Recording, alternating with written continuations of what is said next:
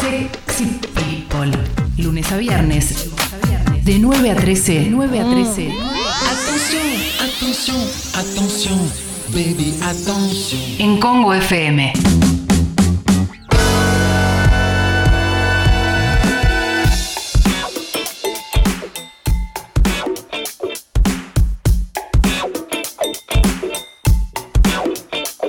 Bueno, bueno, bueno, aquí estamos a las 10 y 53 de la mañana. En instantes va a estar con nosotros Paloma Boxer. Vamos a estar hablando sobre un montón de cuestiones eh, que tienen que ver con eh, la crisis, con eh, si hay que levantar o no hay que levantar la cuarentena. Van a poder enviarle consultas a la app de Congo, que tiene que ver con los trabajos y demás. Mientras tanto, mientras tanto, te digo que también hoy vamos a hablar con Javi de Movement eh, para, para, saber un poco cómo, cómo tratar a nuestro cuerpo mientras, mientras estamos en cuarentena. También vamos a hablar con Juan Carballeda del CONICET. Vamos a charlar un montón de cuestiones relacionadas con el coronavirus, avances y, demás. Hay muchas cosas para hablar con Juan. Vamos a tener eh, una charla que va a estar súper, súper buena. Estoy buscando exactamente de dónde la tengo porque eh, hablé el otro día y me, contó bien de qué íbamos a hablar y la encontré acá. Vamos a hablar sobre números, medidas, eh, barbijos sí, barbijos no. Vamos a hablar sobre los murciélagos también eh, y, otras cuestiones más.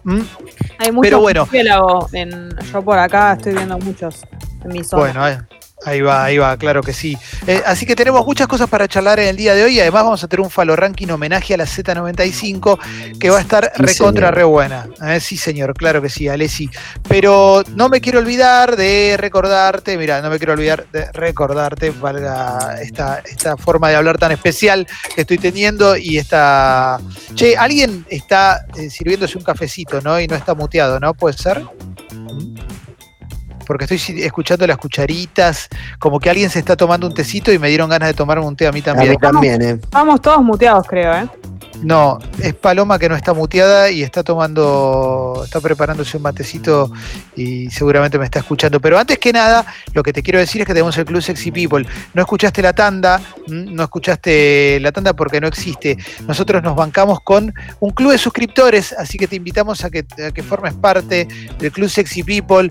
Eh, arranca en 150 pesos por mes, es rebajo el costo y la verdad es que este medio se sostiene de esa manera, bancando las suscripciones, bancando nuestros gastos los gastos de, internet, los gastos del estudio, los gastos de la tecnología, con tu aporte. Sin tu aporte no existimos, no cobramos acá, nadie es ese rico, eso está clarísimo, es una apuesta que decidimos encarar en algún momento y que hay que ponerle el pecho, ¿eh? hay que ponerle el pecho en esta situación, así que si te copa, eh, sumate, sumate al Club Sexy People, siempre vamos a tener sorteos, regalos, etcétera, por supuesto que las entregas están detenidas ahora por, por la, epidemia, porque no estamos yendo al estudio, estamos haciendo el programa de nuestras casas, pero nos copa, nos copa hacerlo. Así que si querés, metete en congo.fm, ahí en la, en la, en la pestaña de comunidad, y si estás con una suscripción bajita porque te hiciste socia, socio hace mucho tiempo, y sentís que podés aportar un poquito más, puedes enviarle un mail a guido.congo.fm. Guido.congo.fm. ¿eh? Bueno, dicho todo esto, dicho todo esto, ahora sí le voy a dar la bienvenida a Paloma Boxer, eh, que, está ahí en línea, que ya ahí vi que se desmutió. Así que, hola Palo, buen día. Hola, buen día, ¿cómo están? Bien, Palo, todo, todo muy bien acá con muchas dudas que tienen que ver con el mundo al que vamos, el mundo al que nos estamos dirigiendo económicamente y y te quiero preguntar algo ya para romper el hielo. Y si la gente quiere escribirle preguntas a Palo, también puede hacerla. Es todo tipo de preguntas relacionadas a lo económico, al consumo, a lo que quieras en la app de Congo va a contestar. Pero, pero Palo, se habla mucho de que, de que hay presión para salir de la cuarentena, de que hay presión de grupos económicos para salir de la cuarentena, porque supuestamente es insostenible. ¿Es tan así? Mira, es así, hay presión de grupos económicos, también hay una preocupación en el gobierno porque se empieza a pensar la salida, digamos, esto en un momento tiene que terminar y tanto desde el gobierno como de los sectores económicos se está pensando. Eh, de hecho, el viernes el presidente se juntó, por ejemplo, con la Cámara Argentina de Comercio, que ya están planteando una flexibilización a la cuarentena, eh, que haya ciertos negocios que puedan volver a abrir, por ejemplo, plantearon que vuelvan a trabajar los empleados que viven cerca de su trabajo, por cerca igual la Cámara Argentina de Comercio entiende 5 kilómetros, o sea, vos tendrías que ir a pata caminando 100 cuadras por día para llegar a tu laburo, medio impracticable, porque la principal preocupación de todos es el transporte público y las aglomeraciones de gente que se producen y bueno, y la transmisión del virus que, que podría haber ahí. Claro. Otra flexibilización que se plantea, por ejemplo, es levantar ciertas restricciones a la logística del comercio electrónico, que está creciendo mucho, el comercio online, que eso sí, el gobierno lo está evaluando, pero no es solo desde el empresariado, que si querés lo ven con una lógica recaudatoria, sino también desde la CGT. También se juntó Alberto Fernández el viernes con la CGT, que también le plantearon que en algún momento hay que empezar a salir, porque si bien sabemos que hay un decreto anti-despidos y anti-suspensiones, la verdad que todos los días nos enteramos de nuevas empresas que quieren despedir o recortar salarios. Quizás Techin fue el caso que más se habló, que quiere despedir a 1.450 trabajadores. Pablo Roca, que es una de las personas más ricas de nuestro país.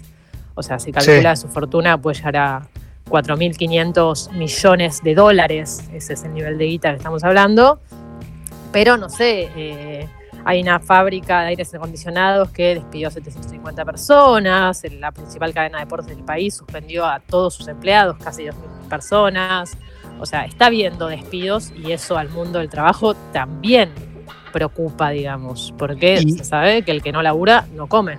Y a nivel, y a nivel inferior, el, tipo que tiene una librería, la señora que tiene una roticería, o quien tiene un kiosco, ¿cómo hace para, para, sostener un pequeño restaurante? ¿Cómo hace para sostener si no, hoy no puede ir nadie a comer? ¿Cómo hace si no, si no despide a algún empleado? Que, lo cual es dramático también, ¿eh? no estoy diciendo que no sea, pero, pero bueno, la gente que no es Paolo Roca, ¿cómo hace? Bueno, ese es el tema. Hasta ahora las medidas económicas del gobierno, si querés, las podemos dividir en tres campos. Tenés los pagos especiales a los sectores más pobres, el bono de jubilados a la mínima, el bono de asignación universal por hijo, algunos planes sociales, la tarjeta alimentar, que es entre 4 y 6 lucas extras por mes en comida a la gente más pobre. Eh, tenés el ingreso familiar de emergencia, más conocido como el bono de 10 lucas, que si querés ahí tiro algo importante porque eh, esta semana se empieza a publicar en la ANSES quienes reúnen a priori los requisitos para cobrarlo. Hoy tienen que entrar al ANSES los DNIs terminados en 0 y 1 de las personas que se prescribieron para ver si se habilitó su inscripción o no, o sea, si la ANSES considera que pueden cobrar o no. Y durante toda la semana sigue con los siguientes números. Mañana los DNIs terminados en 2 y 3, el miércoles 4 y 5 y así hasta ayer el viernes con 8 y 9 vayan entrando a la web del ANSES porque ahí eh, les va a decir si cobran o no. Pablo, hay una pregunta, hay una pregunta con respecto a eso, a ese cobro.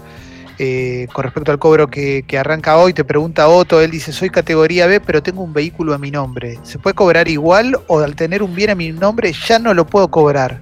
Para, no se empieza a cobrar hoy. O sea, hoy la ANSES te empieza a decir si pasaste la primera inscripción. Después la, después la FIP va a seguir revisando cosas como por ejemplo esto, se calcula que mediados de abril se va a empezar a cobrar, o sea, ponerle semana que viene o la otra, 15 de abril. Eh, si sos categoría D de monotributo, ya, ya yo te digo que no quedaste, porque es solo la A y la B. O sea, la C y la D no pasan la prescripción. No, este era B de bueno igual. Este, este ah, B de bueno. Bueno, sí, hay que ver, digamos, tiene que esperar, porque el vehículo depende de qué año sea y de qué valor sea. O sea, son muchas variables que se cruzan. También le van a revisar cuánto gasta con la tarjeta de débito y con la de crédito, eh, si pidió algún préstamo, cuántos bienes tiene a su nombre, si es propietario, inquilino. O sea, hay un montón de cosas, por eso les digo paciencia y vayan esperando y entrando a la web del ANSES según la terminación de su DNI. Ahí tenés el primer paquete de medidas. Ayuda a los pobres, pongámosle, punto número uno. Punto número dos, tenés medidas en general para cuidar el consumo. Precios cuidados, ahora 12 online, 3.200 productos a precio rebajado, clausuras y controles. Mucha clausura se está haciendo. De hecho, esta semana se descentralizó y la van a empezar a hacer los municipios. Porque el Estado sobre todo podía controlar los super, los hiper, los mayoristas. La panadería de barrio, la carnicería, la verdulería, al Estado Nacional se le escapan. Eso es lo que van a controlar los municipios. Claro. Y después tenés, tercer grupo de medidas, los intentos por conservar el empleo. Acá ahí tenés el decreto antidespido suspensiones, que eh, probablemente haya cambios en eso, se están evaluando. ¿Qué tipo de tenés- cambios? Se están evaluando, ese es el tema. Pero ¿qué, qué, qué- qué se evalúa? Porque, porque hay un montón de gente primero que no quiere perder su trabajo, después el foco, insisto, de esto, se- todo el tiempo se pone sobre las grandes empresas que en definitiva da la sensación de que si quieren despedir van a despedir y no les va a pasar nada también. Mira, hasta ahora despedir hay varios que lo están haciendo, eso se estaría frenando. Pasa, hay muchos abogados labo- laborales, digamos, que están viendo que hay ciertas, ciertas si querés, eh, grises en el decreto, porque, por ejemplo, lo que prohíbe son los despidos sin justa causa o por disminución de trabajo y fuerza mayor. Pero, ¿qué pasaría con otros despidos? Bueno, eso es lo que se está evaluando. Otra cosa central que todavía no se reglamentó, y por eso acá probablemente haya muchos cambios, tiene que ver con la ayuda estatal con los sueldos Claro, esta parte de los salarios eh, cubierta por el Estado, que está segmentado por cantidad de empleos, o por ejemplo el hecho de que algunas empresas puedan no hacer aportes patronales. Bueno, acá por ejemplo hay un problema grande con que se había prohibido que puedan acceder a esto las empresas exceptuadas. Pero claro, está el caso de los restaurantes, por ejemplo. Los restaurantes son empresas exceptuadas, o sea, pueden abrir durante la cuarentena, pero no va nadie. tiempo, mm, claro, no están abriendo, están funcionando solo con delivery los que pueden. Entonces, eso el gobierno, de hecho, esta semana está viendo si los saca de la exclusión, o sea, si ellos también pueden solicitar ayuda al Estado. Y el otro tema está eh, los créditos. El Estado lanzó créditos al 24% para pago de salarios eh, mediante bancos privados. 24% es una tasa espectacular porque es menor a la inflación, o sea, es si querés plata no gratis, pero casi. El tema Sí. es que lo que vio el gobierno es que los primeros días los bancos solo le prestaron a quienes ya eran clientes o a quienes podían demostrar solvencia, o sea, las empresas que no los necesitaban. A la pyme que realmente lo necesitaba, el banco le decía, no, no, a vos no te presto porque no me lo vas a devolver. El Estado había previsto esto mediante algo que se llama el FOGAR, que son como avales, como el tío rico que te presta la garantía cuando vas a alquilar. Bueno, el tío rico que iba a ser el Estado, que iba a decir, bueno, yo le doy el aval, si no te lo paga lo cubro yo, sería dicho mal y pronto, pero los bancos están haciendo los sotas con esto y no los están ofreciendo en las sucursales. Por eso a muchas pymes solo les quedaba, la- no sé, recurrir adelantos o a descuento de cheques, pagando un montón de guita, porque ambos subieron en cantidad de solicitudes. Palo, si todos los sectores empiezan a reclamar por, su economía, lo cual en- en- tiene cierta lógica, digo, ¿no? O sea, yo calculo que todos los sectores van a empezar a decir, bueno, pero nosotros también necesitamos producir, necesitamos generar guita, porque si no nos va a ir mal y qué sé yo. ¿Se puede terminar di- directamente la cuarentena? ¿Podemos directamente romper la cuarentena? Lo cual también significaría un retroceso en la lucha contra el virus. O sea, quizás no con lo económico, pero sí, contra, sí en la parte de la salud. ¿Puede pasar eso? Mira, mi interpretación es que eso no va a pasar. O sea, el gobierno tiene muy claro cuando tuvo que decidir en esta, si querés, ya dijimos que es una falsa, completamente falsa disyuntiva, pero entre la economía y la salud, por suerte el gobierno argentino eligió la salud, primero porque me parece que, que tiene un componente ético y segundo porque ya está demostrado que es una falsa dicotomía, o sea, no podés elegir. Si elegís salvar la economía, en un momento la bomba te explota en la cara, como le está sucediendo a Estados Unidos, y entonces ahí no, no podés optar. Y además, porque la crisis, cuanto más larga sea, más se profundiza. Entonces vos tenés Claro. que cuanto antes poder controlar el virus, porque si no a la larga terminás gastando más guita. O sea, el Fondo Monetario Internacional ya dijo que esta crisis es peor que el 2008. O sea, esta, si te quiere, probablemente sea una de las crisis más grandes que sufrió el capitalismo moderno. Claro. Con lo cual vos la tenés que reducir temporalmente. Pero ahí tenés la otra discusión, que es quién va a pagar el costo de esta crisis. Porque hasta ahora lo viene pagando sobre todo el Estado, porque está bien, las empresas sufren, pero está papá Estado saliendo a acudirlas. Ahora, la Argentina no es Alemania, la Argentina no es Finlandia. Tenemos un Estado quebrado, tenemos una deuda externa impresionante, que de hecho hoy se pateó el pago para más adelante, de algunas cosas que vencieron, con lo cual el Estado argentino no tiene plata. ¿Y cómo se va a fondear el Estado argentino para hacer frente? Y ahí tenemos el otro debate, que lo vimos la semana pasada, que apenas el Estado dijo, por ejemplo, que criticó a Paola, Roca y le prohibió despedir, tuvimos a todo el establishment político, económico inmediato, y mediático, perdón, instalando el debate de que la política tenía que bajar los sueldos. O sea, viste que acá le tocas alguito al poder económico y ya te saltará la yugular. y lo instalaron por todos lados el recorte de sueldos, que es, si me permitís, una boludez, es nada más que un gesto. Yo no digo que lo no sea importante lo simbólico en la política, pero eso no es plata representativa. O sea, si los diputados se bajan el sueldo, vamos a comprar tres cajas de barbijos. No vamos a salvar la crisis eh, sanitaria y económica de la Argentina. Y te freno ahí, Palo, te freno ahí. Y el proyecto del que, del que se empezó a hablar de eh, que paguen un impuesto extra quienes entraban en el blanqueamiento. Bueno, ahí es cuando la cosa se pone interesante. esa es la segunda preocupación de las empresas y los sectores ricos de nuestro país. El primero es que todavía no saben cómo se va a implementar la ayuda del Estado, esto dije todavía no está reglamentado, que hay dudas. Y el segundo es que no se sabe hasta dónde va a llegar el gobierno. Tuvimos un ejemplo de esto la semana pasada y el alboroto que se armó cuando se, difundió que estaba la intención de declarar de interés público la medicina del país, toda, incluida la privada. Sí. Que las prepagas temieron estatización, salieron a agitar por todos lados. Finalmente no va a ser así, sino lo que va a hacer es buscarse un instrumento para que, por ejemplo, ante un caso grave que necesita internación y los hospitales públicos eh, ya estén colmados, la persona pobre pueda, internarse en la Trinidad. Es que ahí, por eso. ahí apareció también lo peor del ser humano, ¿no? Porque en definitiva lo que leías en redes sociales era un montón de gente quejándose de que los negros les iban a usar su sanatorio. Claro, sí, exactamente.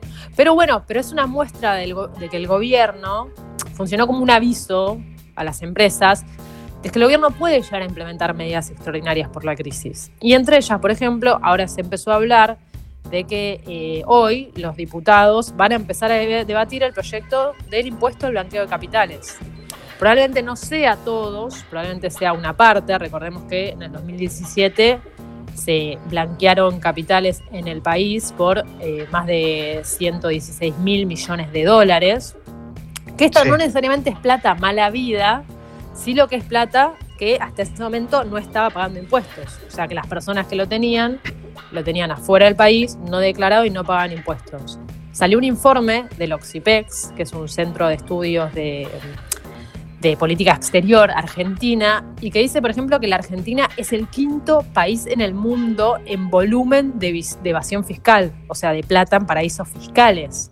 Se calcula que tenemos más de 20 mil millones de dólares en paraísos fiscales. Sí. Y acá, bueno, el gobierno empieza a decir, bueno, toda esta gente que durante años no pagó impuestos, que blanqueó, que pagó un impuesto por blanquear, bueno, quizás pueda hacer un esfuerzo extra. Quizás no es todos, quizás es las principales fortunas. Y no es solo a esta gente que se le está eh, debatiendo sacarle un poco más de plata. También, por ejemplo, se habla de ponerle un tope de ganancias a los supermercados, que si querés son uno de los pocos sectores que están siendo beneficiados por la corona crisis porque están vendiendo más.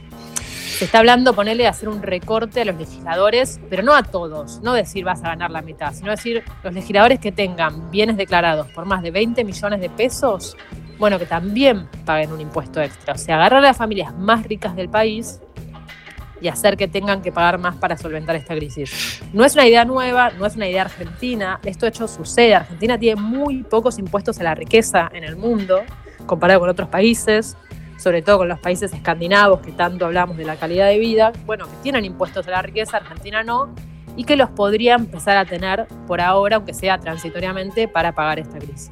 Tengo más preguntas acá, Paloma. Eh, salgo de, de, los sectores más ricos y te leo la pregunta de Micaela, que dice, mi familia vive de una agencia de lotería. No podemos abrir y hace un mes que estamos sin ingresos y no tenemos ninguna ayuda. ¿Cómo se resuelve eso? Bueno, acá hay que ver si esa agencia de lotería, por ejemplo, eh, debería poder tener este aval del Estado para eh, poder acceder a estos créditos eh, muy subsidiados, muy baratos, para poder pagar los sueldos, o incluso también puede acceder a este, a este programa del gobierno que postula que el Estado pague parte de los salarios, que cuanto más chica sea la empresa, menos trabajadores tenga, más plata pone el Estado para pagar los salarios. Por ahora las ayudas son esa y también quizás exencionen algunos impuestos. Todo esto para las pymes sobre todo, pero para empresas de más de 100 empleados también hay ciertas ayudas. Eso es lo que está haciendo el gobierno. Es un programa grande este, ¿eh? Sí. Eh, acá te pregunta Martín, estamos llegando al día 10 y hay que pagar el alquiler. ¿Hay alguna novedad sobre eso? ¿Hay que pagar con normalidad? No, se aprobó, un, se aprobó una ley, bueno, un decreto en verdad respecto a los alquileres que postula el congelamiento de los precios. O sea que hasta septiembre se tiene que pagar el precio vigente en el mes de marzo. Está bien, pero el alquiler hay que pagarlo, no es que no, no hay que pagarlo. Acá la pregunta era, ¿tengo que pagar o no? Sí. Sí, claro que lo tenés que pagar. Y es más, y si congelás el precio de marzo, todo lo que no pagues no es que paga Magoya, no es un paga Dios, sino que a partir de octubre la diferencia la vas a tener que abonar hasta en máximo seis cuotas. O sea, si a vos te aumentaba el alquiler en marzo, perfecto, no te va a aumentar, pero igual el incremento a partir de octubre lo vas a tener que pagar. Acá Mafi te hace otra pregunta. Dice, en mi trabajo nos avisaron que a partir del mes que viene nos van a reducir un 30% del sueldo. ¿Hay algún marco para estas medidas? Bueno, mira, el decreto a priori lo que es es antidespidos y antisuspensiones sin justa razón. Respecto a reducción horaria y por lo tanto reducción de salarios, no salió ninguna medida. De hecho, por ejemplo, Garbarino, que maneja el 20% del mercado de venta de productos de su estilo, tiene 400 empleados, sedes en todo el país, tiene planta propia en Tierra del Fuego, sea, una empresa grande que ahora está atravesando un proceso de venta, dijo que le va a pagar en abril a sus trabajadores solo el 30% del salario. Y les dijo que si no pueden abrir, no les va a pagar el otro 70, no les va a pagar mayo y planea sacarles la obra social en mayo. O sea, en pleno pico de pandemia mundial, planea dejar a sus trabajadores sin obra social. Eh, estas cosas el gobierno las está revisando, se está viendo qué se hace, pero todavía con respecto a reducción de jornada laboral y por ende del salario no hay novedades, pero se espera que las haya igual. Acá Pablo te pregunta si las tarjetas de crédito prorrogaron el pago. Dice que tendría que haber pagado el primero de abril y no se le debitó aún. Sí, eh, se pasó al fin de la cuarentena, o sea, todos los vencimientos de tarjetas que eran durante abril hasta el 13 se pasaron al 13 de abril, que es el día que supuestamente, al menos con la info que se maneja hoy, termina la cuarentena.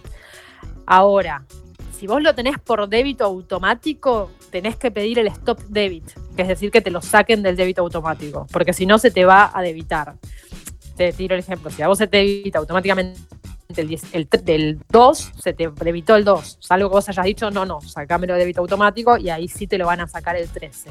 Que el stop debit lo puedes pedir eh, por teléfono o vía home banking también. Bien, tengo acá de Alejandro. Hola, Palo, trabajo por mi cuenta, tengo una moto a mi nombre, soy monotributista categoría C. ¿Hay alguna ayuda? No, monotributista clase C, no hay ninguna ayuda. No hay ninguna ayuda eh, del bono de 10 lucas, pero después, no sé, si cobras asignación universal por hijo, eh, te la duplicaron, te dieron 3 lucas extras por el mes de marzo y seguramente se repita durante el mes de abril.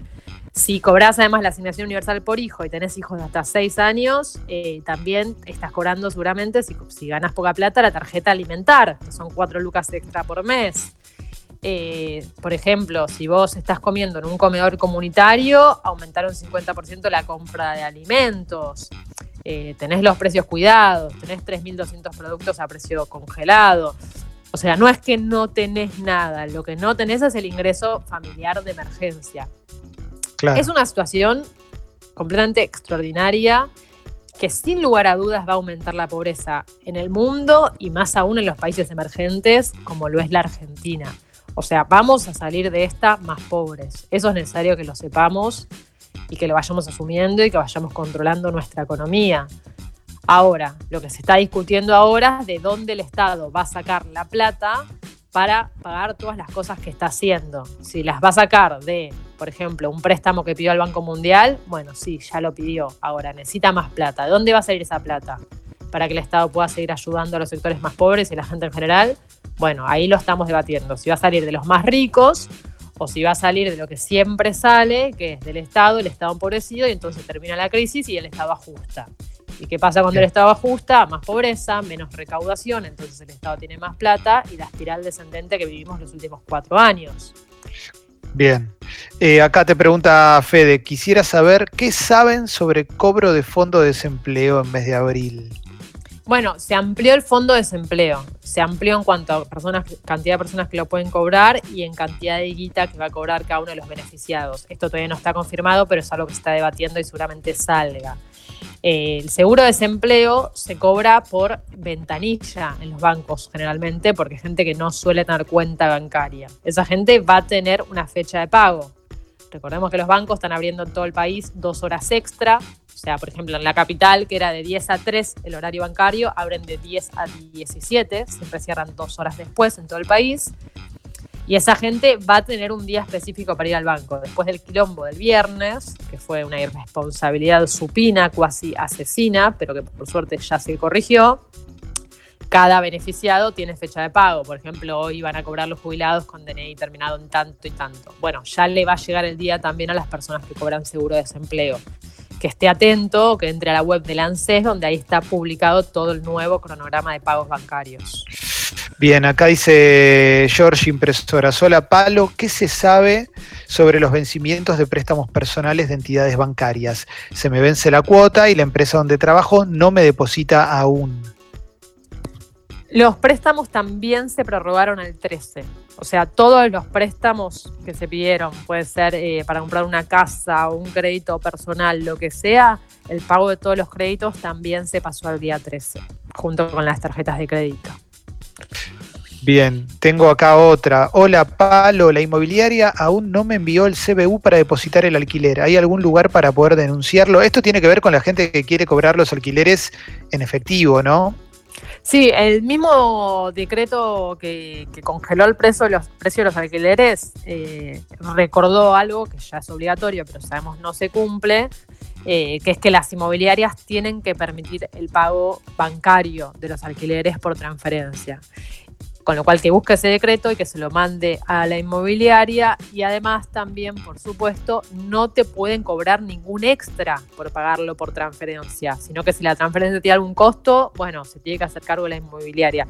Lo que están haciendo muchas inmobiliarias, muchos dueños, como se niegan a, a, recibir el pago electrónico, lo que dicen es, bueno, pagame después del 13. O sea, cuando se levante la cuarentena, venís y me pagás. Bueno, uno puede decirle, está bien, genial, si la cuarentena se prorroga, se volverá a trazar el pago, digamos, pero no está permitido bajo ningún concepto que la inmobiliaria te haga ir personalmente a pagar el alquiler, porque estamos en aislamiento obligatorio, no puedes salir de tu casa, con lo cual no te pueden hacer eso y tampoco te pueden cobrar por pagarlo online.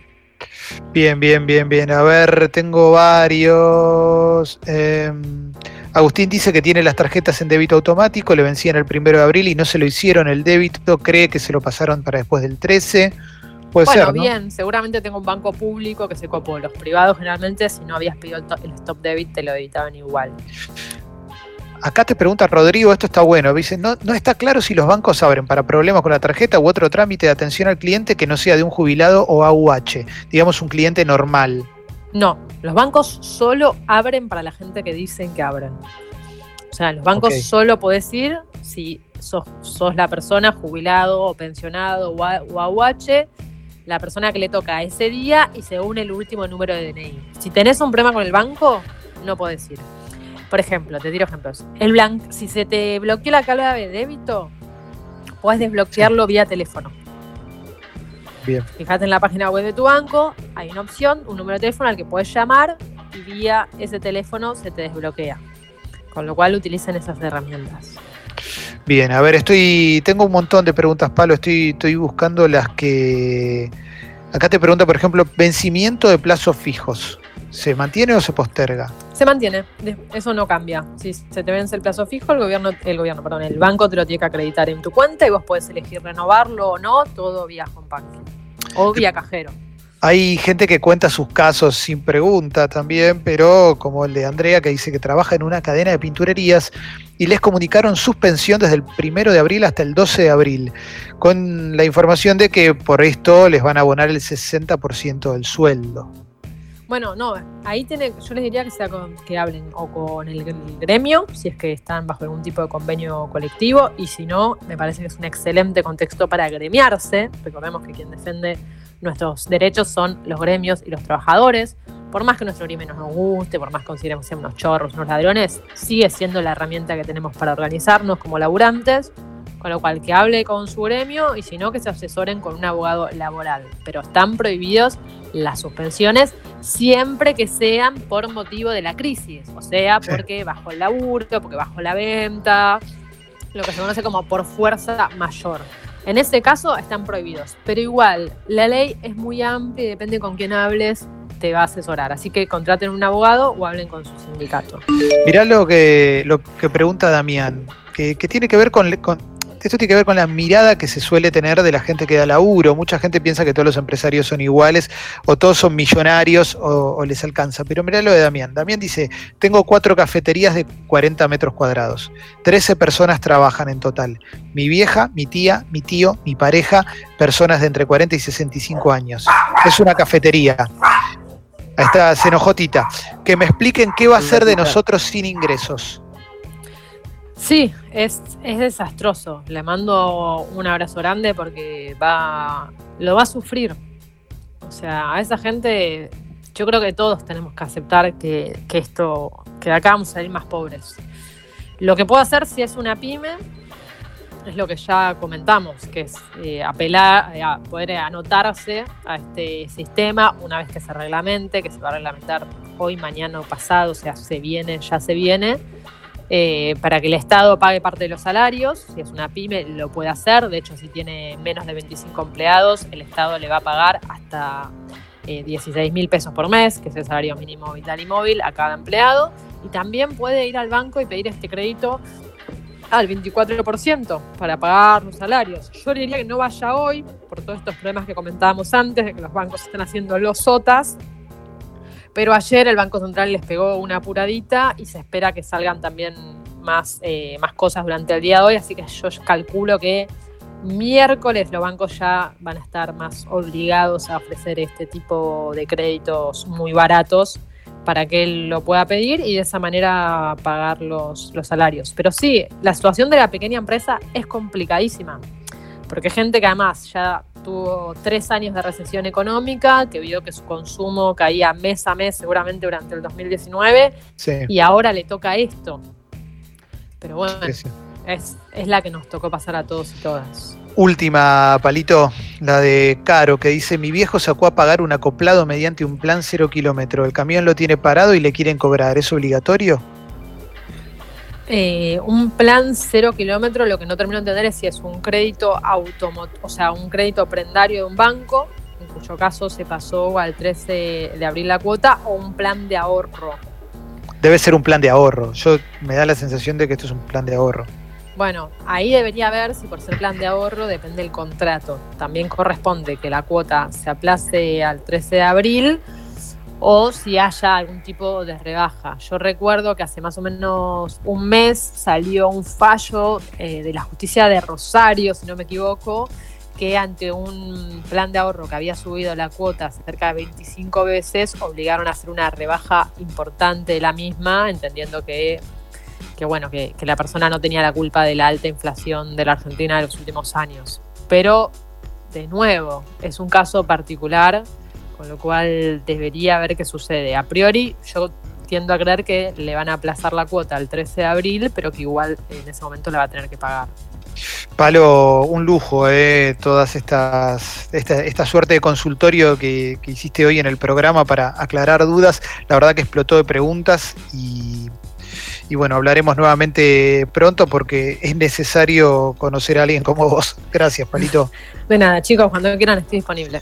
Dale, lo subimos a Sexy People Podcast. En instantes vamos a hablar con Juan Carballeda. Eh, vamos a hablar de, murciélagos, de virus, de potenciales vacunas y un montón de cosas. Después tenemos Palo Ranking. Hoy hay Palo Ranking con Alexis Valido. Homenaje a la Z95. Cuando quieras, Sucho. Estás escuchando, escuchando. Congo. Otra radio.